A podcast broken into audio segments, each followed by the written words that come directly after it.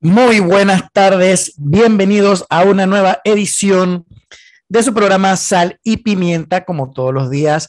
Anet Planels, Mariela Ledesma y su servidor Eric Martínez para hablar de algunos temas relacionados al acontecer nacional. Y hoy tenemos un invitado especial que en el segundo bloque eh, vamos a entrevistar para hablar un poco acerca del tema de energía, del sector energético, el sector eléctrico específicamente donde vamos a hablar con un experto en el tema, en la materia, quien nos va a ampliar un poco acerca de algunos mitos o de algunas dudas que usualmente eh, tenemos en el tema energético. Obviamente, como no han llegado todavía mis compañeras, quienes están un poquito tardecito, pero ya están por entrar, vamos a proceder a leer las pautas del día de hoy.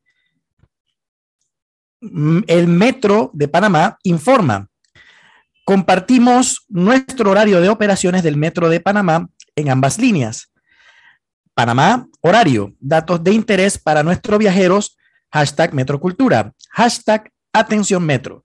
Si deseas recibir atención, puedes dirigirte a este punto, hashtag Atención Metro, hashtag Metrocultura.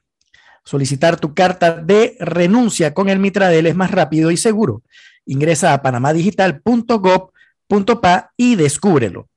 Panamá Digital, una iniciativa de la AIG y el gobierno de Panamá. Mariela, buenas tardes, ¿cómo estás? Ay, aquí amor, llegando un poco tarde, te pido disculpas, la verdad. No te preocupes. Pero bueno, ya estoy aquí. Eh, a ver, a ver, la Chubi tampoco puede llegar temprano. Yo lo que pasa es que no encuentro cómo no hablar. No el fallo acaba de... Ay, ¿por dónde comienzo? Sí, sí, sí, sí, lo, acabo de leer. Abriendo aquí el periódico. Sí, yo te lo mandé hace un rato. El sí, no, no tuve chance. El Tribunal Electoral acaba de revocar el fallo de la jueza. Eh, déjame buscar la noticia aquí para leerla. La voy a leer completa para calmarme yo, para poder terminar de sentarme, para que ustedes entiendan el contexto y para después pasar al poco análisis que puedo hacer, que no soy especialista en derecho electoral y que todavía tengo que estudiar e investigar para poder profundizar un poco más. Dice, el Pleno del Tribunal Electoral, lo estoy leyendo del diario La Prensa, decidió mantenerle el fuero electoral penal al expresidente Ricardo Martinelli, quien está imputado dentro de dos procesos abiertos, el del pago de sobornos por parte de Odebrecht y el del presunto uso de fondos públicos para adquirir la editora Panamá América los magistrados Heriberto Araúz y Alfredo Junca revocaron el 22 de marzo la resolución 2-2022 del 23 de febrero que dictó el juzgado segundo administrativo electoral, mediante la cual se levantaba el fuero al exmandatario. El, el magistrado Eduardo Valdés Escoferi salvó su voto el juzgado había levantado el fuero a Martinelli a solicitud de la jueza tercera liquidadora de causas penales, Valoisa Marquine. Recuerden que estaban en la audiencia, los abogados interpusieron este recurso y después aparecieron con, la certificación del tribunal y efectivamente se suspendieron los procesos, se suspendió ese proceso y se solicitó el levantamiento del fuero electoral. Bueno, la juez segunda, eh, la juez segunda de segundo administrativo electoral levantó el fuero mediante un, eh, un fallo y esto, eh, bueno, el juzgado así se había levantado el fuero a solicitud de la jueza Valoisa Martínez. Sin embargo, Alma Cortés, abogada de Martinelli, presentó una apelación contra la resolución del juzgado. Le correspondió al Pleno del Tribunal Electoral tomar la decisión final. En el fallo, la mayoría del Pleno señala que tienen fuero electoral debido a que existe falta de motivación de la resolución apelada al no entrar el juez de primera instancia a valorar las argumentaciones planteadas en el escrito de oposición del aforado, lo que viola el debido proceso consagrado en el artículo 32 de la Constitución Política y el artículo 8 de la Convención Americana de Derechos Humanos. Ah, y dice el, la mayoría del Pleno que son tres, o sea que dos votaron a favor de este fallo. Quiero decirles que quien tenía la ponencia de este fallo era el magistrado Valdés Escoferi, quien perdió la ponencia al, eh, al, abstenerse de, votar, ¿no? Al, ¿no? al salvar su voto. Además, toman en cuenta el principio de especialidad, que eso es lo que me tiene la cabeza loca. Martinelli tiene fuero electoral desde el pasado 28 de enero porque el partido que preside realizando metas está en proceso de elecciones internas en la Junta Directiva de las Secretarías de la Juventud y de la Mujer. a ver, a ver, a ver. Lo primero que me chilla en la cabeza es por qué traen a colación el principio de especialidad que se supone que dice que Martinelli no debe ser juzgado por otros delitos que no sean aquellos por los que fueron, fue deportado. Cuando eso está hartamente discutido en el patio, hay tantas opiniones, o sea, los mismos Estados Unidos a través de sus voceros en el país han dicho que no cabe el principio que ellos no, no, no aplican ese principio y, y nosotros venimos a hablar en un fallo como este del principio de especialidad. Que las juez dicen, yo no he leído el fallo, sí creo que lo leí, eh, si es el que leí, que es lo que mandó a Rodríguez, gracias Donate, eh, déjame ver que yo lo mandé aquí en el grupo de Sal y Pimienta, apenas lo vi en la tarde temprano. Si ese es el fallo, yo eh, realmente es muy corto, es muy corto y prácticamente no dice nada, pero lo voy a leer para, porque también me parece interesante que analicemos lo que dice. Vamos a ver. Presidente del despacho del magistrado Heriberto Araúz y avalado por el magistrado Alfredo Juncán, ingresado a nuestra consideración un contraproyecto, contraproyecto porque el proyecto del magistrado Valdés Escoferi no era este y él era el ponente a través del cual no se acoge el proyecto que preparamos, y esto que acabo de decir lo acoto yo, no lo dice el proyecto, no, ahora sí sigo con la lectura, el fallo, perdón, que preparamos para resolver el recurso de apelación presentado por la licenciada Alma Cortés en representación de Ricardo Martinelli contra la resolución tal por cual y pascual. Vamos a seguir. La decisión de la mayoría de los magistrados resuelve revocar la resolución de primera instancia y se sustenta medularmente en los siguientes puntos, que son dos. Uno, la falta de motivación de la resolución apelada al no entrar el juez de primera instancia a valorar los argumentos, las argumentaciones planteadas en el escrito de oposición del aforado, lo que viola el debido proceso consagrado en el artículo 32 de la Constitución Política y el artículo 8 de la Convención Americana de Derechos Humanos. Dos, la valoración y aplicación del principio de especialidad contenido en el Tratado de Extradición suscrito por los Estados Unidos y la República de Panamá como un derecho sustancial del que goza el señor Ricardo Martinelli y que no puede ser ignorado por esta jurisdicción al analizar la solicitud del levantamiento del foro penal. Dios mío, ¿qué tiene que ver esta jurisdicción con eso? Son los tribunales. Creo que hasta la corte se pronunció ya, no me acuerdo ahorita, necesito a Chuy aquí para que haga memoria.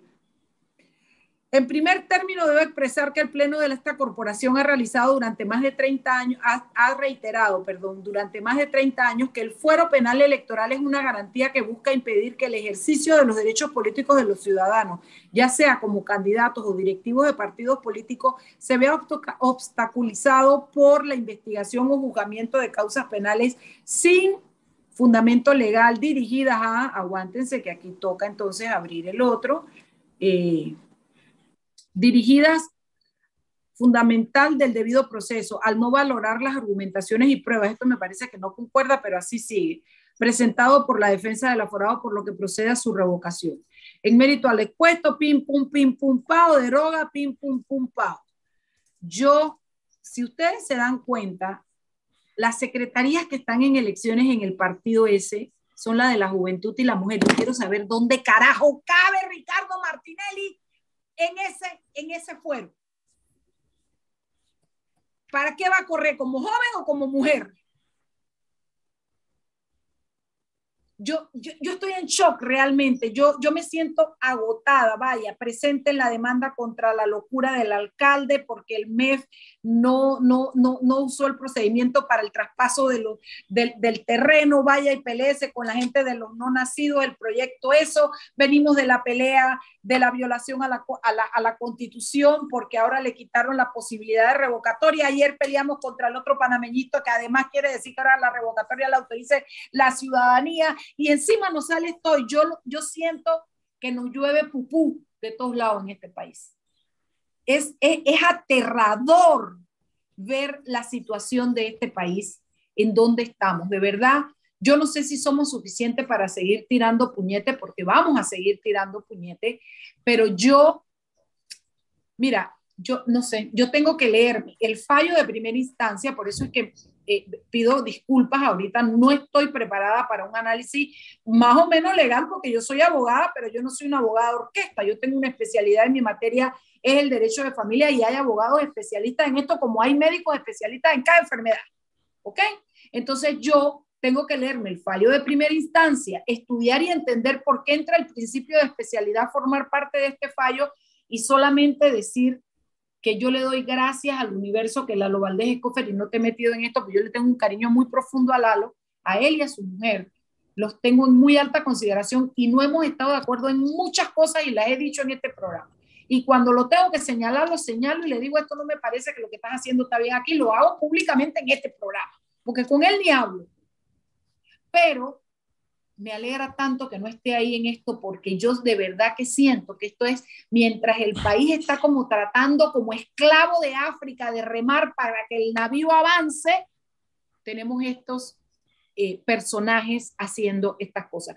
Yo le voy a dejar el estudio a los especialistas y mañana espero tener yo un criterio mejor formado y aprovecho la cuña para decirles, señoras y señores, por eso es que usted que es una persona que escucha este programa y otros programas, es importante que se informen para poderse formar un criterio, porque uno no puede salir a lo loco a decir, esto no me gusta por esto. No, no, no, uno tiene que profundizar en los temas.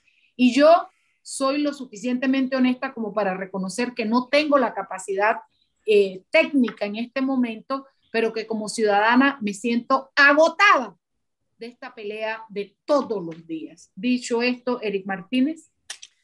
Mira, yo entiendo tu posición de que hay que analizar con detalle y con finura eh, el fallo, porque obviamente hay una serie de requisitos legales y tecnicismos que hay que, que hay que abordar, pero como ciudadano, como dijiste al final, tengo un gran descontento porque fíjate, en el fallo utilizan dos razones, solamente dos. Una de ellas no aplica. O sea, ya el 50% se va al traste con el tema del principio de especialidad. O sea, que nos queda una, pues. Y esa una, que obviamente, como tú dices, Mariela, ya las personas que conocen bien del tema podrán profundizar, pero yo como ciudadano me siento bastante decepcionado porque al final del día el espíritu de la ley es lo que, lo que, lo que queda en el aire. Pues, o sea, sabemos cuál fue la razón, Sabemos que la, contienda electoral no tiene nada que ver con, el, señor, eh, el señor en cuestión. Eh, vaya, o sea, el, espíritu del asunto, al final terminamos yéndonos a los tecnicismos, porque es que el librito dice y que la página tal, el artículo, que lo entiendo. Yo, o sea, yo no soy abogado, yo probablemente yo no entienda mucho de leyes, pero es el espíritu de lo que está sucediendo en nuestras narices y se deja pasar. ¿Y qué, cuál es el problema realmente de esto? Que eso crea un precedente para que vuelva a pasar una y mil veces más. Entonces, estamos que, como que cavando un hoyo donde, donde el, el, país se va hundiendo y, y, no suficiente con que llegamos al fondo, queremos seguir escarbando y seguimos excavando y seguimos excavando como para terminar de enterrar el país. La verdad que sí, sin duda voy a estar pendiente, Mariela, de, de, de, de tu análisis tú que conoces mejor que yo, lo reconozco, yo soy un ingeniero, tú que conoces mucho mejor el, tema, el aspecto legal, podrás de repente, día de mañana o en algún momento, explicarme un poquito mejor qué pudo haber pasado con ese fallo. Pero yo como ciudadano, al leerlo y ver las dos razones que utilizaron, una que no tiene nada que ver y la otra que se aleja mucho del espíritu de lo que, de lo que, es, lo, lo que es lo justo, eh, me siento muy decepcionado, muy decepcionado e insisto, o sea, si es así, esta no es la, esto no va a ser la última vez que vamos a ver fallos de este tipo. Y sobre todo en una institución que hasta hace poco, lo reconozco, se ganaba todo el respeto y, el, y la admiración de muchos panameños porque confiábamos en el Tribunal Electoral, pero últimamente han estado tomando decisiones y han estado participando en, alguna, en algunos cambios que realmente dejan mucho que desear y me preocupan enormemente, sobre todo de cara al 2024 ¿Tú sabes qué me preocupa? Que no siendo esta materia de el Tribunal Electoral, según lo que yo tengo entendido hasta ahora, si yo, créanme que si yo encuentro algo, yo mañana vengo y digo, oiga, perdónenme, sí, parece que sí es materia, no tengo ningún problema de estar equivocada, ni de que se le reconozcan los derechos que él tiene. Estoy en shock porque no puedo entender cómo puede entrar el principio de especialidad en este tema, pero ustedes se imaginan qué quiere decir que entonces de aquí en adelante, porque es que no es un argumento, no le están diciendo a la juez, señora, porque usted no entró al fondo de las argumentaciones de la, de, la abogada del, del deforado. No, ese es el uno segundo argumento y dice el tema de la especialidad. Quiere decir que de aquí en adelante ese segundo argumento va a estar presente en todos los fallos que tengan que ver con la solicitud de desaforo de Ricardo Martinelli. Eric. Ente Corso. O sea, va a estar siempre, pues. O sea, ese va a ser el argumento de ahora en adelante. Ese va a ser, o sea, el Tribunal Electoral le ha dado validez a algo que todos sabemos no tiene ninguna validez. Increíble. Ni siquiera quién es quien lo emitieron, ¿no? Cuando te meten una puñalada trapera, así me siento. Una traición, así me siento. Y del Tribunal Electoral, que es lo que a mí más me duele, ¿sabes? Yo lo hubiera esperado de la Corte Suprema, pero bueno. Dime los dos nombres de los magistrados que te dije que votaron. Eh, sí, Junca y eh, Heriberto Arauz. No me extraña ningún problema. No puedo abrir mi boca, no puedo acusar de cosas que no me constan, no puedo, pero tengo derecho a la duda. Sí, sí tengo derecho a la duda. ¿Entendiste?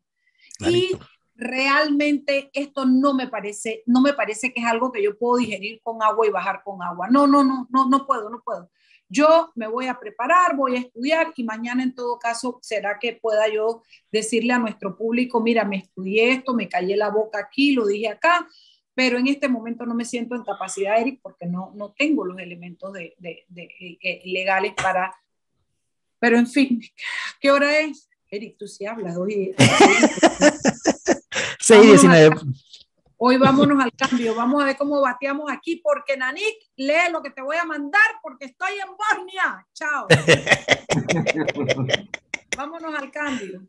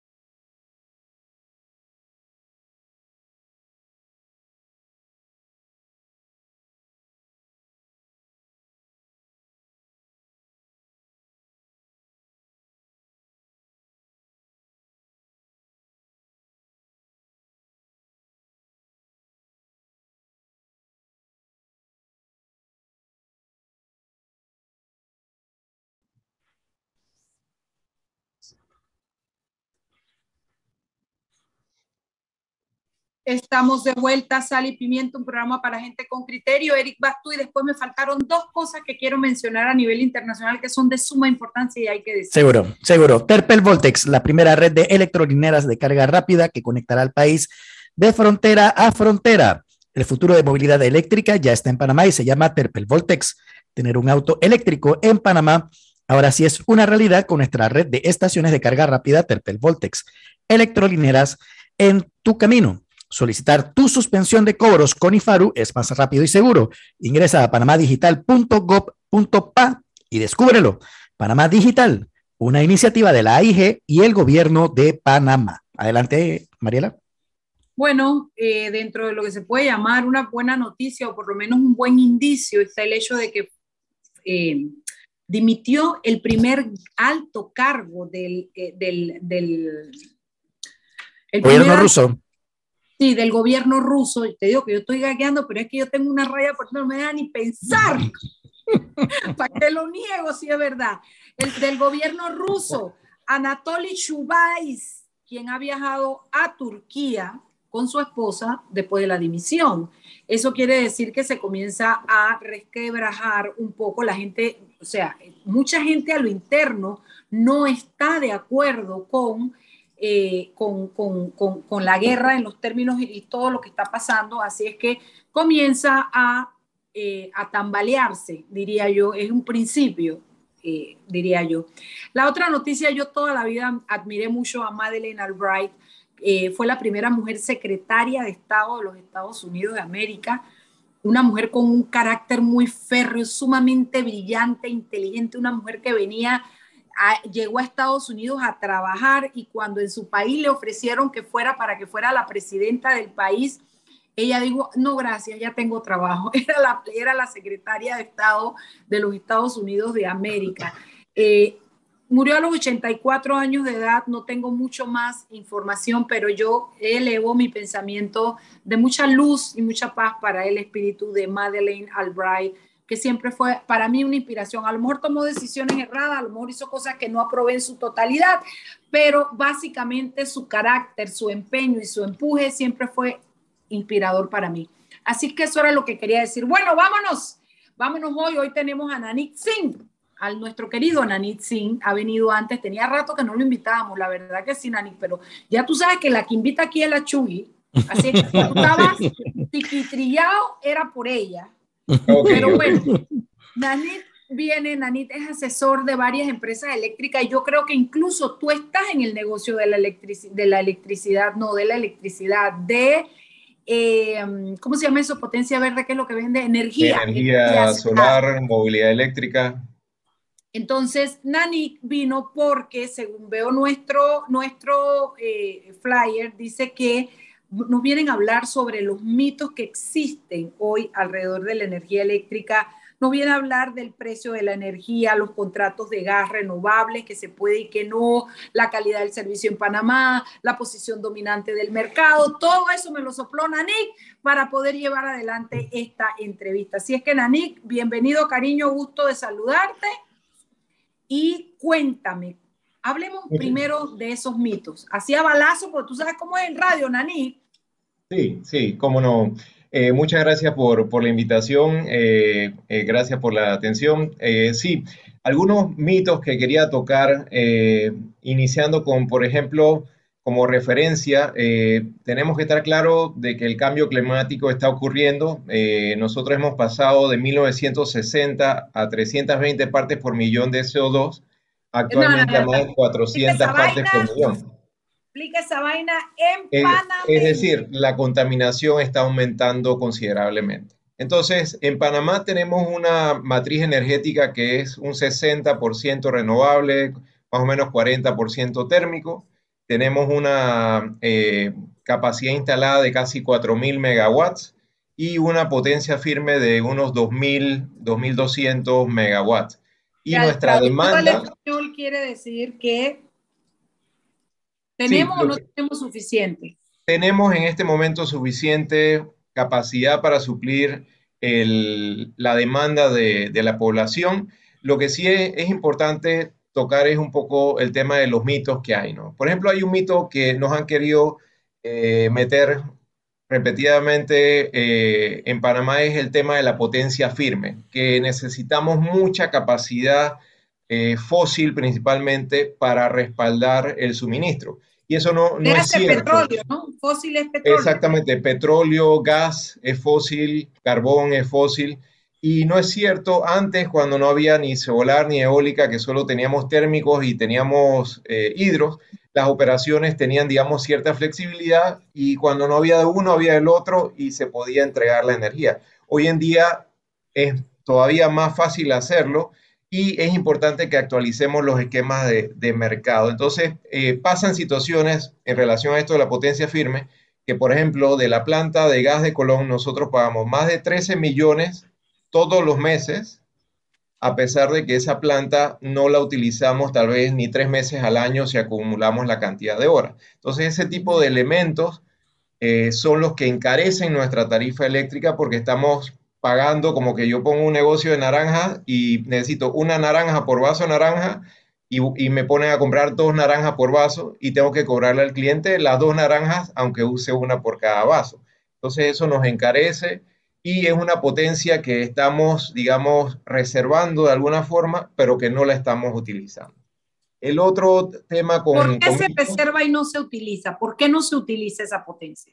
Porque simplemente la, hay plantas, no, se, no se llegan a, despachar. Eh, por ejemplo, en estación lluviosa tenemos mucha lluvia, tenemos hidro, incluso tenemos sol, y no llegan a ser despachadas algunas plantas térmicas que de todas formas le estamos pagando por estar ahí, por si acaso. Pero ese por si acaso, estamos hablando que llega a ser dos, tres meses al año y los otros 10 meses, por si acaso, estamos pagando más de 13 millones por mes. Entonces, eso no hace sentido en ningún sitio y tenemos que cambiar el esquema de, de mercado. Igual pasa con el tema de, las plantas que han entrado o que están por entrar. Por ejemplo, la planta que ayer se puso la primera piedra, esa planta cuando se licitó, se licitó a un precio porque esa planta iba a poner un sistema de gasificación, y iba a hacer esto, aquello, el otro, y ahora esa planta va a trabajar con el gas de la existente, entre comillas, y entonces se van a ahorrar ese costo y a nosotros no nos están pasando ningún crédito ni algo extra porque esa planta se va a ahorrar esa gasificación, pero no las están cobrando igualito el contrato. Entonces, eso es una irregularidad que no debería ser. Pregunto, si todavía la planta no ha entrado a trabajar y a funcionar y a proveer, ¿cómo sabe que nos van a cobrar eso, Nani? Porque eso ya está establecido por el contrato de la licitación que fue de hace, del 2011, si no me equivoco, y que se, incluso se fijó esa planta de precios de hace casi 10 años, ahora es que va a entrar a un precio súper elevado versus lo que se puede conseguir hoy en el mercado. Y encima van a, ahorrarse inversiones que aún así han sido o van a ser cobradas en los contratos. Entonces, eh, eso es una disparidad que, que, nos va a afectar la tarifa. Eso es importante saberlo porque entonces a lo mejor se le pueden hacer adendas a los contratos, a lo mejor no me parece justo que paguemos por algo que no usamos los panameños.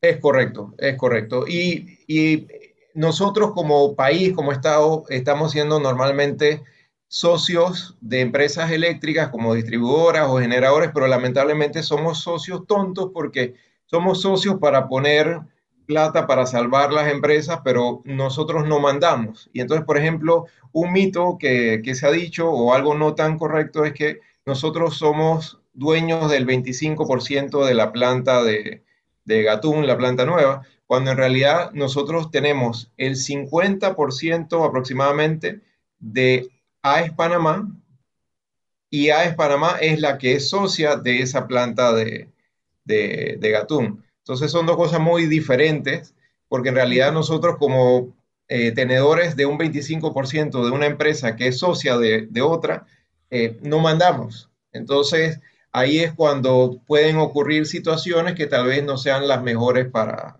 para el Estado, porque no tenemos cómo controlar, ¿no? Matemática simple es el 25% del porcentaje que tiene AES en ese negocio. O sea, matemática simple, pues, mirándolo así bien básico, ¿no?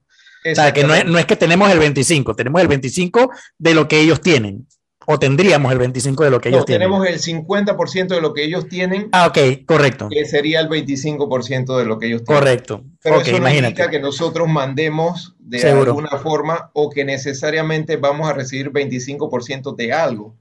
Eh, puede que no recibamos 25% de, de nada. Eso, es lo preocupante. Oye, Nani, y, y, y, algo, y algo que mencionaste, disculpa que te interrumpa, de lo que te entendí. Entonces, es muy probable que terminemos pagando energía a un costo que no necesariamente es el mejor eh, por todo el tiempo que ha transcurrido desde la licitación, o sea, lo que estabas explicando hace un rato, o sea, vamos a empezar de una vez pagando una energía más cara de lo que deberíamos estar pagándola.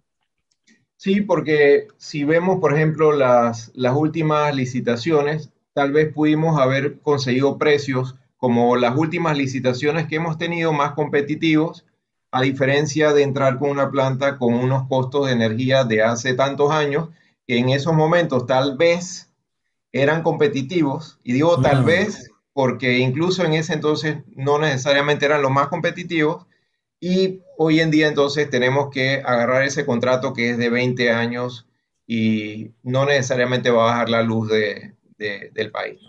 Voy a pedir un favor, vamos a parar aquí, son las 6 y 33, vámonos a un cambio cuando regresamos más de estos mitos. Le metemos a los mitos y entremos en carne un poquito en Naní, porque viste que se nos fue el, el, el tiempo en la pelea del primer bloque.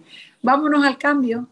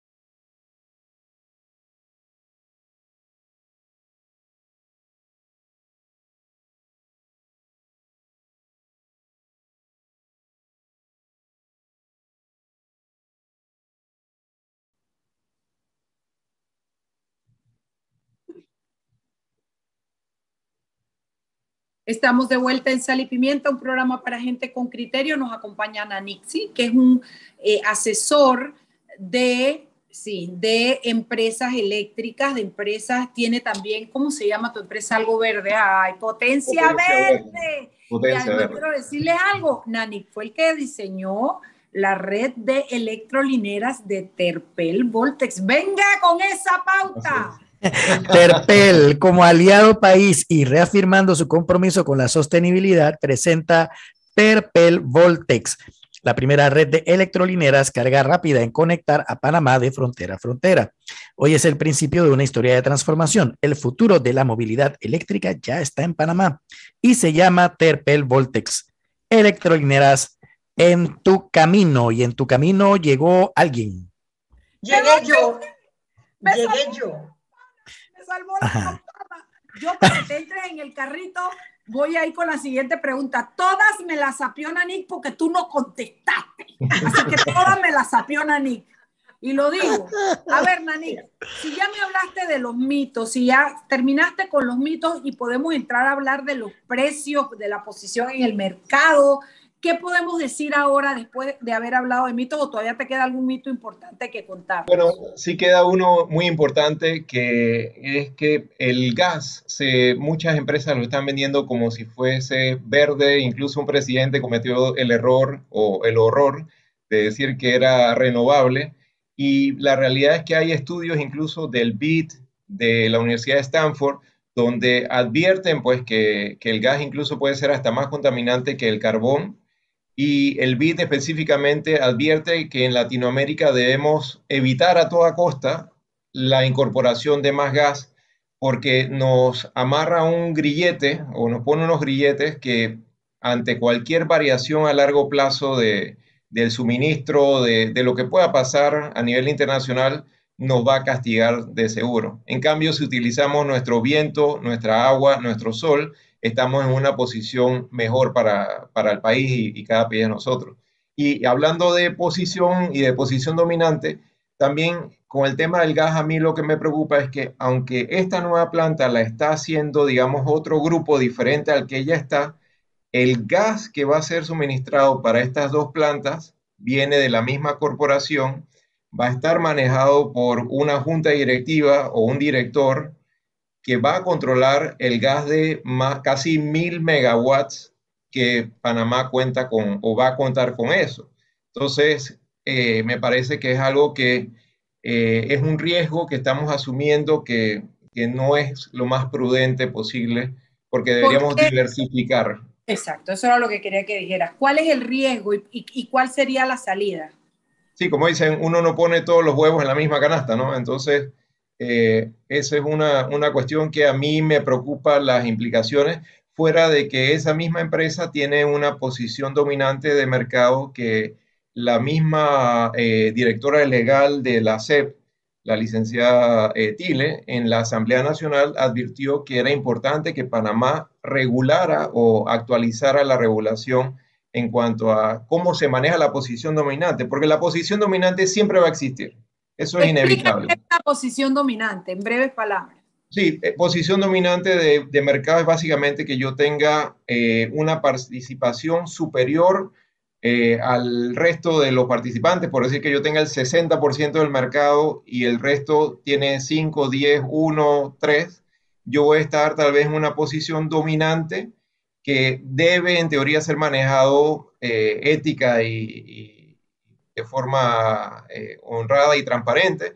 Y que le da oportunidades al país porque de alguna manera le das a uno solo el privilegio de tomar decisiones que son importantes y que nos afectan a todos, ¿no? Correcto, que hoy en día puede ser muy bueno y maravilloso, pero mañana no sabemos. Entonces son riesgos que yo pienso que no debemos asumir como, como país, un país tan pequeño, eh, los problemas que, que, puede causar eso. ¿no?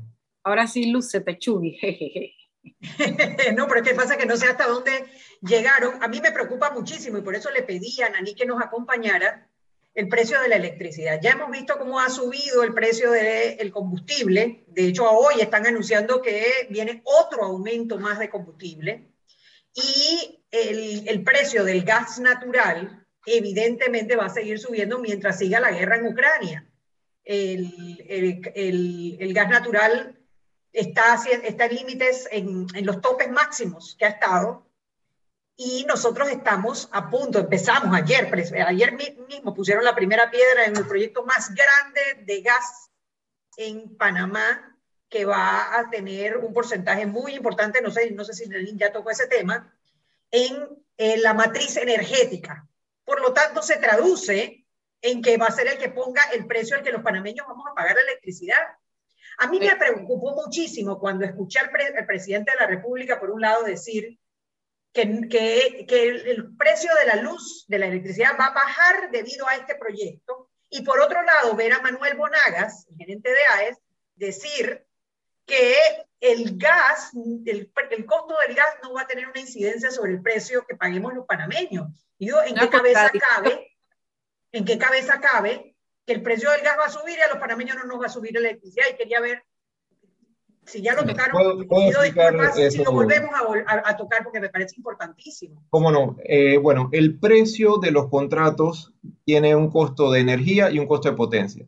El costo de energía del contrato actual es de más o menos dos centavos y tiene una indexación, o sea, una variación en base a los cambios que mencionaste, Anet, de un 84%. Pero como el costo de ese contrato en particular, la energía es bajo, del lado de la energía no es, digamos, lo que nos va a afectar ante las variaciones del gas en el contrato actual. Pero sí, como mencioné antes, el tema de la potencia es algo que nos golpea fuerte porque estamos pagando meses de potencia que no utilizamos. En la planta que se está construyendo, que se va a construir, esa planta sí tiene un costo de energía más alto, de más o menos 8 centavos, si no me falla la memoria, y tiene una indexación casi del 50%. Entonces, esa planta que es más grande porque es el, doble de la que tenemos ya, entonces en esa planta sí el efecto de variaciones de combustible nos va a, pegar de seguro en, en, la tarifa, entonces no necesariamente el precio se va a reducir. Fuera de que también tiene un costo de potencia elevado en comparación a lo que tal vez pudiésemos conseguir ahora en el mercado. Entonces, la energía en Panamá, muchos preguntan, ¿es barata, es cara? En realidad en Panamá, en comparación a la región, nuestro precio no es ni el más barato ni el más caro. Pero yo siempre le digo a la persona, más que si es barato o es caro, es cómo es la calidad de tu servicio. Porque yo puedo tener la energía más barata del mundo, pero si se me va la luz 10 horas, no hago nada con eso. Igualmente, puedo tener una energía costosa, pero si el servicio es irregular, no funciona, que es lo que se quejan mucho los panameños, que pago mucho, pero mi energía no está a mi disposición. Entonces, eso es lo importante. Y en Panamá, lamentablemente, nuestros niveles de, de la frecuencia de las interrupciones o el tiempo promedio de estas interrupciones está por los, por los aires y tenemos muchos sitios de, de Panamá, incluso urbanos, que tienen problemas de, de, suministro y no debería ser por lo que nosotros estamos pagando aquí en Panamá. Porque en, en resumidas cuentas, la electricidad va a subir. Así es. Por el si otro ustedes ven un cargo que sale en la factura que se llama costo de, o cargo de variación de combustible, van a poder ver muchas industrias para el mes de marzo van a estar pagando tal vez 5 mil o más dólares por mes, que son 60 mil al año si lo, lo, multiplicamos por 12, que no estaban pagando antes y lo van a pagar ahora por ese cargo de variación de combustible y que ese cargo además incide directamente en los costos de los productos que se fabrican. Por ejemplo, todo lo que sea comestible va a tener además costos más altos que al final siempre los panameños terminamos pagando más. La, la, otra pregunta que yo quería hacerte, y nuevamente pido disculpas si ya la hicieron, sobre la matriz energética y el componente de energía renovable. Panamá se había comprometido a unos porcentajes de energía renovable que entiendo no se habían cumplido. La última vez que estuviste en el programa nos dijiste que no se habían cumplido esos porcentajes. ¿Cómo estamos con relación al porcentaje de energías renovables en la matriz de, energía? Bueno, actualmente estamos en 60 renovables, 40 fósiles aproximadamente. Eh, obviamente con esta planta nueva y, cualquier otra térmica que va a entrar va a cambiar o a, o a desequilibrar hasta cierto punto esa, esa matriz. Sí les puedo decir que hay una gran cantidad de proyectos, tanto solares y eólicos, que están tratando de entrar al, al sistema. Eh, digo tratando porque todavía están en licencias eh, provisionales, no, no, se han llevado a, a, concretar.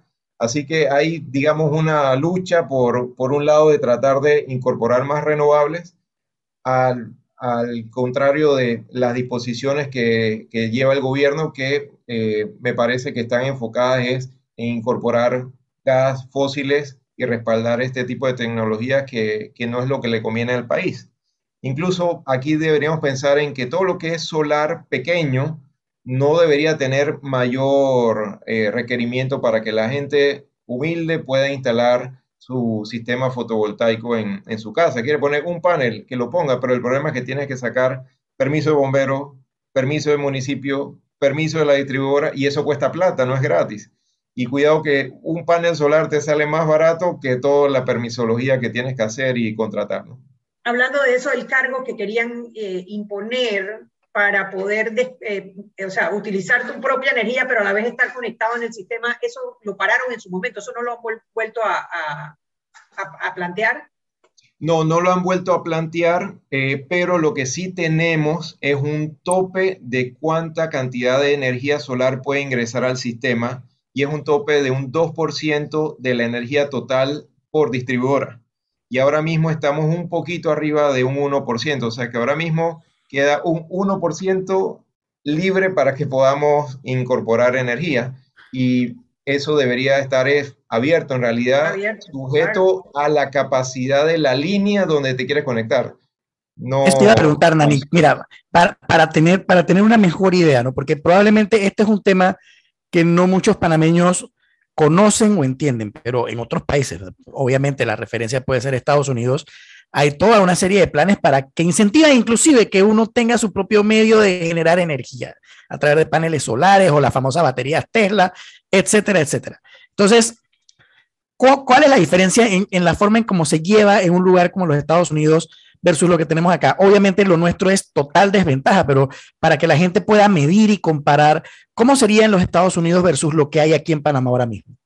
Bueno, hay muchos estados que te subsidian y te dan dinero para que puedas eh, sacar o hacer tu presupuesto para hacer tu instalación fotovoltaica.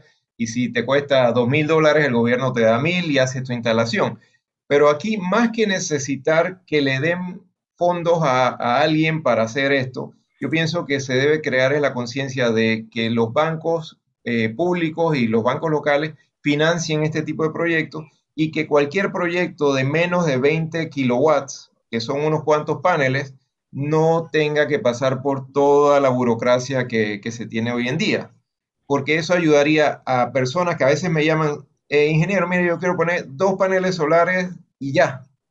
Yo le digo, bueno, pero tienes que sacar un permiso, tienes que hacer esto. Y cuando le digo todo lo que tiene que hacer por dos paneles solares, entonces la persona ya lo piensa eh, dos o tres veces. Encima de que no son baratos, Nanik. Sí, pero es una buena inversión porque la recuperación es, en cinco años ya tú recuperas tu inversión y, tú tienes una casa 20, así que hace sentido. Lo que no hace sentido es la burocracia que se tiene para el trámite. No, Nanik, entiendo, aprovechan y lo hacen, ¿no? Entiendo también que, los, que el costo de los paneles y esas instalaciones sea, sí puede que sea un poco costoso, pero ha ido mejorando con el tiempo. O sea, no tener un panel no era hace 10, 15 años que era casi que gastarse una fortuna o prácticamente exclusivo para personas con mucho dinero. Hoy en día, cualquiera, no es que cualquiera, pero es accesible a diferencia de otros años. O sea, y cada año va a seguir siendo así, porque la tecnología va mejorando y va abaratando los costos, ¿no? Así es. Y en Panamá, como la energía sigue subiendo, también eso te ayuda a, que haga más sentido, lamentablemente. Claro. Así que, pero sí, eh, hay muchas eh, familias de clase media, empresas que se están metiendo en el tema solar y lo están haciendo porque ya entonces lo que inviertes en permisos y todo eso se diluye un poco más fácil. Pero esto hay que hacerlo fáciles para las masas, para la gente humilde que vive en Bacamonte y quiere poner dos paneles solares que lo puedan hacer sin, sin tanto enredo. Eso es lo que debemos apuntar a, lograr en Panamá. Bueno, eh, se nos pasó la hora. Gracias, Nanik, por acompañarnos, eh, por haber, explicarnos un poquito. Yo sé que es un tema complejo, pero los panameños tenemos que estar bien pendientes, porque si hay uno de los costos importantes es el costo de la electricidad, y depende precisamente de todos estos detalles que Nanik nos ha explicado. quiero, quiero hacerle una última pregunta antes de que se vaya. Nanik, ¿me compro un carro eléctrico? Claro que sí, y vas a pagar muchísimo menos. Y en electrolineras Terpel, los, te cuesta. Y me, me, me, conecto. Y no te cuesta la energía por ahora. Clarito, gracias, Nanik. Gracias, Nanik. Oye, Vámonos al cambio rapidito. ¿Dónde queda Potencia Verde, Nanik? Sí, estamos en el área de Centennial, así que nos pueden visitar en la página web potenciaverde.com y ahí tienen toda la información. Gracias, Nani. Gracias, Gracias. Vámonos, al cambio rapidito, que de, regreso yo digo quién paga la cuenta, o la pago yo por llegar tarde. No, tú paga esa cuenta y justifica. Dale, vamos. Vengo con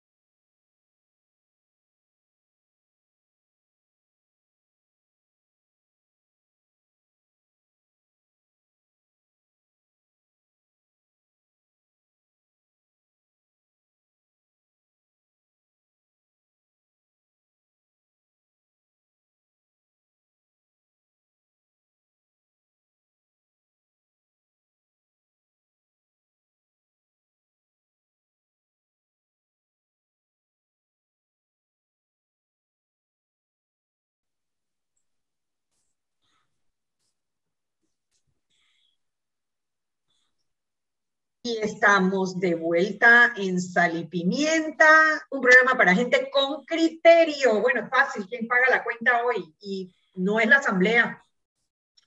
La cuenta la paga Alfredo Junca y Heriberto Araúz, dos magistrados que se entregaron a la no sé ni cómo decirlo, porque es una total aberración lo que han hecho con ese fallo, una aberración, haciendo exactamente lo que dijeron que el fallo no hacía, porque cuando estuvimos en la discusión de las reformas electorales y hablaban del fuero penal electoral, decía que, ¿cuál era el problema si siempre lo levantaban? Bueno, aquí tienes un expresidente de la República que no va a rendir cuentas en dos casos de corrupción enorme, uno con ribetes internacionales en donde sus hijos ya están condenados. ¿Por qué? Ah, porque ellos piensan que no hay que levantar el fuero penal electoral. ¿En qué cabeza cabe? La cara de tonto. No, por el principio de especialidad encima. Que, ni les toca a ellos, eso no tiene nada que ver con ellos. Denle eso a la corte. Por Dios, aberración. Y espero que cuando los vean en la calle les suenen pailas por arrastrados y vendidos. Sí es. No, yo no, no, es que, es que definitivamente uno se queda sin palabras cuando, mira, estábamos hablando de la electricidad con Nico y tan sabrosón que estaba el programa y ahora volvemos a entrar al hueco este de la, del tema del fallo del tribunal, de los magistrados del tribunal electoral. De verdad que... Una vergüenza internacional cuando las, las, las, a ver, las televisoras en España en este momento están pasando la noticia. Canal 4. El del expresidente, pónganlo, por ahí está en las redes sociales burlándose de la explicación del expresidente en redes sociales sobre el escándalo que tiene montado en Mallorca, por la imputación que tiene en Mallorca, por andar correteando a la exnovia, novia, querida, no lo sé. Y ahora en Panamá, en el caso de corrupción más importante de Latinoamérica, en donde sus dos hijos están confesos de lavado de dinero, ah, no, no le van a levantar el fuero penal electoral. Principio de esos nombres Alfredo Junca y Heriberto Arauz. Alfredo Junca y Heriberto Arauz. Apréndanse esos nombres. Impresentable, impresentable. Impresentable los dos, totalmente. Sí, Sí, yo no, mami, es que tú no estás aquí, pero ya yo despotriqué todo eso y más, ya yo dije. y ahí adrenó toda su energía al principio. Acabo de recibir el, el escrito de, supuestamente es el escrito de, de apelación de, de, la abogada de Martinelli. Estoy recabando la eh, resolución de la juez eh, segunda administrativa electoral y vamos a ver, porque es que en un fallo de página y media, porque más de la mitad de la página se la llevan las firmas, yo no puedo entender este sacrilegio que se ha hecho. Y la verdad es que yo no voy a hablar que me extraña. Le, doy gracias al universo que Lalo no está metido en esa vaina porque le hubiera tenido que dar cuero. Pero estos dos para mí son unos impresentables. Así es que mañana será que yo pueda emitir una opinión un poquito más técnica, un poquito, pero lo que sí les digo a las personas es que el mundo está enredado, Panamá no escapa a eso, pero las razones por las que están enredado el mundo a veces son diferentes. Y la verdad es que aquí, como dije al inicio del programa, yo me siento que me están mandando bombas de pupú por todos lados, la tiran las instituciones y la que siempre van adelante son la justicia y la asamblea. La verdad es que el NITO es el que menos la, la, la embarra la justicia y la Hoy ayer me embarró un poquito con el cuento ese de que, él promete que, la electricidad va a ser más barata. pero ahí es donde se pone demagogo y populista, porque la verdad es que ni entiendo, no tenía ni necesidad de decir eso y se salte con eso que no va a tener nada que ver con el ahorro. Pero bueno, pero de todo, entre la rosa y la leche condensada y los huevos del toro,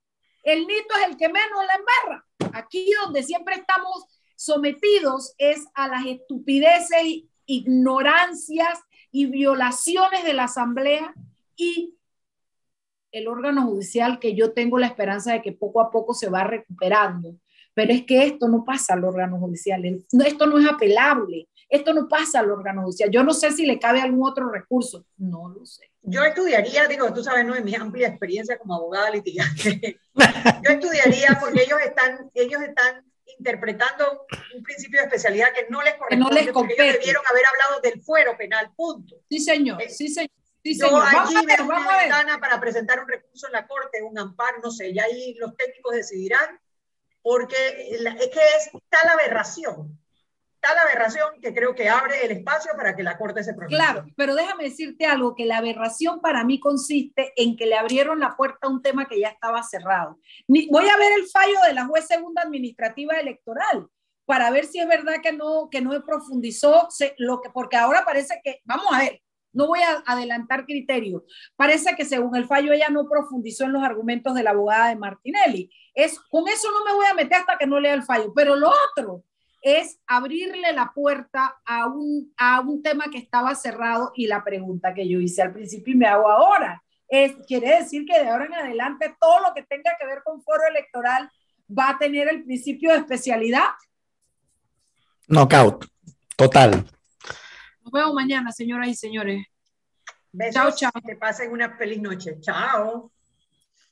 Chao, cuídense.